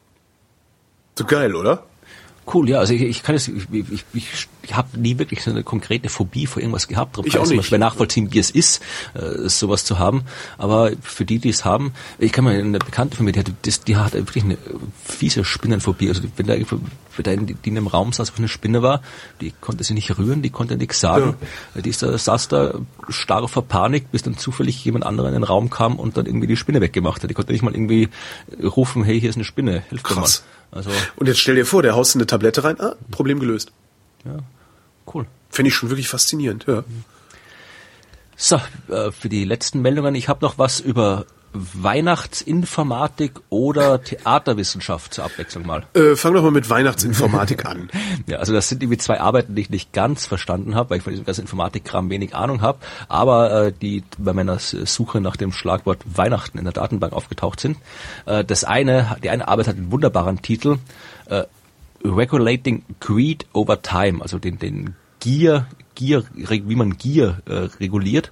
Ja. ich vermute, dass Gier in dem Fall irgendein ein, äh, ein Fachausdruck ist, was mir sonst komisch vorkäme. Aber es muss nicht unbedingt sein, weil das Thema, um das es da geht, das ist schon schon sehr, sehr so, wie gesagt, sind wir wieder beim Kapitalismus. Da geht's um, also wie das zum Beispiel, wenn du, wenn du quasi Dinge verkaufen willst, irgendjemanden, ja, mhm. oder in dem Fall ist es, was ja wieder Informatik online ist, also äh, diese, diese Seiten, die halt irgendwas anzeigen, ja, die irgendwie Werbeanzeigen, das geht ja auch alles nach Algorithmen, also da werden zu bestimmten Zeiten werden bestimmte Werbung, Dings angezeigt und dann müssen welche Quoten erfüllt werden, das heißt irgendwie, dass äh, die, diese Anzeige muss halt irgendwie so und so oft äh, angeklickt werden und solange nicht so oft angeklickt ist, wird die immer wieder gezeigt, oder diese Nachricht, äh, die wird jetzt oft gelesen, die müssen wir dann irgendwie nochmal nach oben tun und so weiter, also diese ganzen automatischen Algorithmen äh, sind ja, kennt man ja, wenn man sich im Internet irgendwie rumtreibt. Jo. Und die haben jetzt untersucht, äh, dass halt, äh, dass es äh, eben bei den Kunden quasi, also ich weiß nicht, ob es wirklich Kunden sind, wenn man da von den Leuten redet, die da draufklicken, also von denen, die man Opfer, Opfer, wie auch immer, also die haben Customers geschrieben. Äh, das, da gibt's halt immer, es gibt, die kommen ja nicht zufällig verteilt auf diese Seiten. Da gibt's ja äh, Muster, ja, also zum Beispiel haben die da schöne Grafiken in dem Artikel drinnen, wo es halt wie siehst, dass zum Beispiel die Skype-Nutzung hat so einen ganz klaren äh, Zweiteilung über den Tag hinweg, also äh, ich weiß jetzt gar nicht, was irgendwie abends mehr, morgens weniger oder sowas. Mhm. Äh, Online-Shopping äh, sinkt zum Beispiel vor Weihnachten, also irgendwie am 24. sinkt es dramatisch ab, am 25., 26. steigt es dramatisch wieder an, die Online-Shopping-Aktivität und so weiter. Also da hast du wirklich eben gerade, was ich in Feiertagen hast du halt irgendwie wirklich sehr, sehr starke Variationen in der Zahl der Leute, die kommen. Und die haben gemeint, das müsste man irgendwie äh, halt äh, berücksichtigen bei der Art und Weise, wie man den Leuten da quasi die diese diese ganzen Anzeigen und so weiter präsentiert. Ja. und äh, das das da hat das alles das Problem ist dass der Artikel klang zumindest interessant aber es sind halt so viele Fachausdrücke aus dem spezifisch irgendwie Multi-Armed Bandit Analysis äh, ging's da. Also ich glaube da da mehrarmiger Bandit ja, ich glaube, es geht darum, dass das, das, das, das ist, glaube ich, auch wieder so ein Algorithmus-Ding. Da hast du, glaube ich, ja. ich glaube, das hast du, wenn du irgendwie so drei, vier quasi Anzeigen hast, die du diese präsentieren willst, dann ist irgendwie jede dieser Anzeige ist irgendwie so eine Art Arm und äh, oder beziehungsweise wenn wenn eine Anzeige quasi gut läuft, gut angeklickt wird, ist es ein guter Arm und irgendwie so. Ich habe das nicht alles verstanden. Vielleicht liest da jemand oder hört da jemand mit, der wirklich Ahnung hat. Dass man in den Kommentaren kann erklären kann, genau. Ja. Aber die haben halt ein paar, ein paar, äh, die haben am Schluss in den Conclusions ein paar, äh, paar Erkenntnisse äh, gehabt, wie man eben solche diese Anzeigen optimiert darstellt. Also er hat gemeint, äh, also es gibt anscheinend äh, Exploration, also Exploration heißt, was ist der Algorithmus, der sich überlegt, welche Anzeige zeige ich jetzt. Ja. Ja, und äh, wenn du quasi äh, einen wirklich einen guten Arm hast, also wenn du irgendwie einen Artikel hast, der jetzt irgendwie schon schon neun von zehn Mal äh, angezeigt wird, dann äh, soll man äh, aufhören, weiter zu suchen ja, bei dem Arm, sondern dann wird quasi wird dieser Artikel quasi nicht mehr weiter irgendwie algorithmisch behandelt, sondern erst dann wieder, wenn der, äh, dann wird er quasi nicht mehr angezeigt, sondern erst dann wieder äh, in den Algorithmus zurückgeschmissen, wenn irgendwelche, wenn er unter die Durchschnittsrate gefallen ist, dann kommt er wieder nach oben. Mhm. Und dann gibt's irgendwie Dynamic Peak Grabber heißt es, also äh, da muss auch, wenn, wenn, wenn Dynamic Peak Grabber. Genau, irgendwie hier ist also alte, alte Artikel, ja, also äh, alte Artikel werden auch nicht mehr in den Algorithmus reingeschmissen, sondern weggetan. Also das sind halt irgendwie alles so, das würde mich wirklich interessieren, äh, ob, ob, jemand, der auf dem Gebiet äh, wirklich arbeitet, erstens mal erklären kann, was das genau auf sich hat und ob das irgendwas Sinnvolles ist oder nur irgendwie ein PR Marketing-Scheiß. Es klingt halt ein bisschen nach PR-Marketing-Scheiß. Ne? genau. Ja, also das ist halt irgendwie, ich schaue gerade irgendwie von, von welcher Uni die sind. Also das hier, ja, es ist, äh, ist auf jeden Fall in der in, in der in dem archive.org äh, ist es in der Kategorie äh, Machine Learning Aha. abgelegt. Also es ist von Stefano Dracca und Cynthia Rudin und die sind von die sind von aha, die sind von nix, die haben keine Affiliation angegeben. Aha. Das klingt schon mal Na, ich habe ich hab ja die Erfahrung gemacht über, über mehrere Jahre jetzt schon, dass unsere Hörerschaft schlauer ist als wir beide zusammen. Ähm, von daher gehe ich mal davon aus, dass irgendjemand das einigermaßen erklären kann. Jedenfalls so, dass du es verstehst. Äh, wer wirklich gut ist, erklärt es sogar so, dass ich es verstehe. was ja, also eine, eine wir, wir verlinken das mal und dann genau. bitte bitte erklärt uns, was das hier mit dieser Gier-Regulation im Laufe der Zeit und den vielarmigen Banditen mit Weihnachten zu tun hat. Ich mache eine kurze vorletzte Meldung, indem ich zwei Meldungen zusammenfasse, die mich mhm. persönlich betreffen und freuen. Ähm, ich war für einen Resonator ja sowohl am Wendelstein 7X als auch am European X-Fell. Ähm, der Wendelstein haben wir letztes Mal schon drüber gesprochen, den haben sie gezündet mittlerweile, ähm, haben ähm, Heliumplasma erzeugt. Also was sie ja machen da drin ist ähm, die Zustände auf der Sonne nachahmen, also äh, schweren Wasserstoff irgendwann, Deuterium, äh, aufheizen, indem sie ihn beschleunigen, also immer im Kreis fahren lassen, ähm, auf, ich glaube, 10 Millionen oder sogar 100, nee, 100 Millionen Grad heiß wird der, damit er äh, Plasma wird und dann machen sie Strom draus, bla bla bla. Ähm, was sie gemacht haben, ist jetzt, sie haben äh, Heliumplasma erzeugt. Das war nur eine Million Grad, glaube ich, heiß. Aber immerhin haben sie es geschafft, Plasma zu erzeugen, dieses Plasma auch in diesem Torus, also in diesem Ring, äh, gefangen zu halten. Was schon mal sehr gut ist. Und jetzt ähm, haben sie die Generalprobe hinter sich und wollen jetzt 2016 mit äh, Wasserstoff arbeiten und ab 2017 den Betrieb dann richtig also richtig einschalten. Oder? Was sogar 2016 und ich bringe das gerade durcheinander. Nee, 2017. Also 2017 werden sie mit Deuterium dann arbeiten, genau. Äh, das andere ist der European X-Fell, das ist ein Linearbeschleuniger. Ähm, ein Röntgenlaser, den sie in Hamburg gebaut haben, zwei Kilometer langer Linearbeschleuniger. Den haben sie jetzt auch äh, Probe gefahren und der funktioniert auch.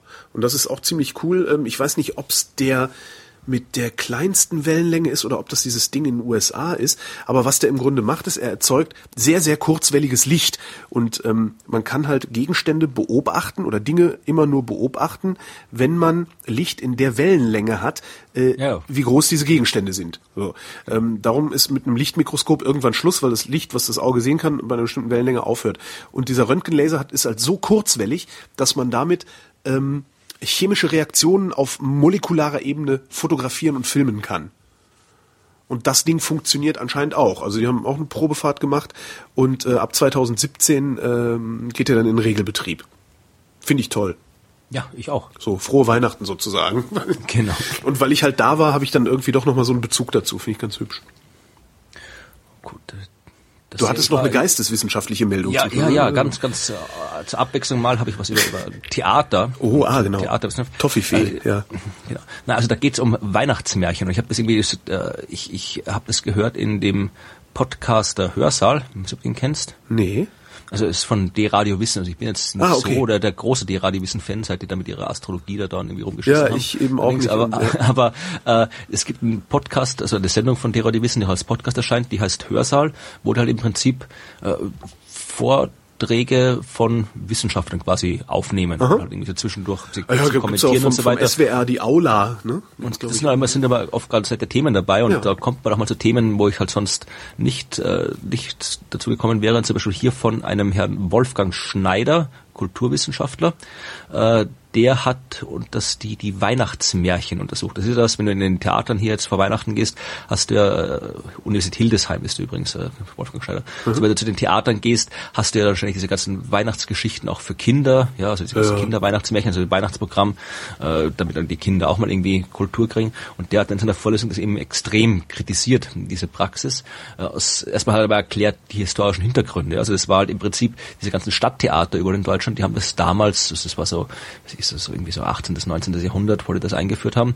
Im Wesentlichen äh, deswegen, um äh, ja, halt einfach, weil halt da, äh, da die, die, die, äh, die Seele vollkriegen wollten. Also da war halt ja. sonst von dem normalen Theaterprogramm war halt nichts los, drum haben die halt dann da die Kinder reingesteckt ja. und haben halt diese, diese Weihnachtsmärchen aufgeführt, die einfach ein bisschen Kinder. mehr Geld zu verdienen. Und äh, dann, ähm, das ist eben, was ich interessant fand, was er dann erklärt hat, dass diese ganzen typischen Weihnachtsmärchen wie Peterchens Mondfahrt und was da alles ist und diese ganzen anderen Geschichten, äh, dass das eigentlich, das sind eigentlich keine wirklichen Weihnachtsmärchen, ja. Also es sind nicht irgendwie so, so Gebrüder Grimm oder so, also sehr alte traditionelle Märchen. So sind sie dann immer nur verkauft worden. Das waren im Prinzip, äh, im Prinzip was äh, Propaganda, was da gemacht worden ist, ja. Also hier äh, so Märchenwort, quasi irgendwie ein so ein Märchen, was er vorstellt, da geht es irgendwie um äh, eine Prinzessin, die sich irgendwie wünscht, sie wäre eine Gänsemarkt und eine Gänsemarkt, die sich wünscht, sie wäre Prinzessin und dann tauschen die natürlich irgendwie wegen irgendeiner komischen Fee oder sowas die Plätze. Und das ging und schief und das heißt, ja, also so, jeder, so gesellschaftsstabilisierende Propaganda oder wie? Genau, ja, also jeder, ah, jeder, jeder hat, äh, hier ist ein Zitat von ihm, wie genieße, was Gott dir beschieden, entbehre gern, was du nicht hast, an jeder Stand hat seinen Frieden, an jeder Stand hat seine Last, zitiert der halt hier. Also es ist quasi halt irgendwie so, diese Märchen war quasi wirklich so, teilweise auch, auch ähm, sind auch, auch extra geschrieben worden und dann eben ausgegeben als alte Märchen, waren halt wie so, so ja, halt so, so reaktionäre Propaganda, die halt dann heute immer noch aufgeführt wird aus Tradition, weil es halt auch, da kritisiert er dann auch die Theaterkritiker, die halt dann irgendwie das hingehen und dann sagen, ja, das, das erinnert mich an meine eigene Kindheit und dann wo halt quasi die Nostalgie, die Kritikfähigkeit irgendwie äh, äh, weghaut und du dann irgendwie gar nicht mehr merkst, dass es was für ein reaktionärer Scheiß ja. das ist, der auf der Bühne ist und äh, klar, weil wenn, du halt wenn, denkst, es, wenn es den Kindern ein, einimpfst, dann äh, vergessen sie es ihr Leben lang nicht. Ja. Ja. Der plädiert halt dann am Ende dafür, dass auch die, die Weihnachtstheater durchaus mal ein bisschen, bisschen moderner sein könnten, ein bisschen mutiger sein könnten und nicht jedes Jahr den gleichen äh, alten Scheiß wie vor 100 Jahren spielen, sondern auch mal auch Kindern kann man doch mal was Neues, moderneres Theater zumuten. Also ist ein recht interessanter Podcast. Ja, Wir ich, brauchen ich, mehr kommunistisches Weihnachtstheater. Auf jeden Fall. Ja. Ich habe übrigens doch noch einen gefunden. Ich mache den sehr kurz. Mhm. Äh, Nasennebenhöhlenentzündung, kennst du? Sinusitis. Ja. Weißt du, wozu die Nasennebenhöhlen gut sind? Ich weiß nicht, vielleicht war der Haupthöhlen nicht genug Platz und dann haben Für nix. gebraucht. Das, das, das ist klasse, habe ich in der Zeit äh, gefunden, verlinke ich auch den Artikel. Die Nasennebenhöhlen sind für nichts gut, aber sie entzünden sich regelmäßig. Na, immerhin. Toll, oder? In diesem Sinne, frohe Weihnachten, einen guten Rutsch ins neue Jahr. Das war die letzte Wissenschaft für 2015. 2016 geht's weiter. Wann das sein wird, werdet ihr merken, weil ähm, ist ja Podcast, das äh, habt ihr abonniert. Vielen Dank, Florian. Vielen Dank, Holger. Frohe Weihnachten und Freundschaft. Freundschaft und kommunistische Weihnachtstheater. Und alle mal ordentlich Nase hochziehen. Tschüss und danke für die Aufmerksamkeit.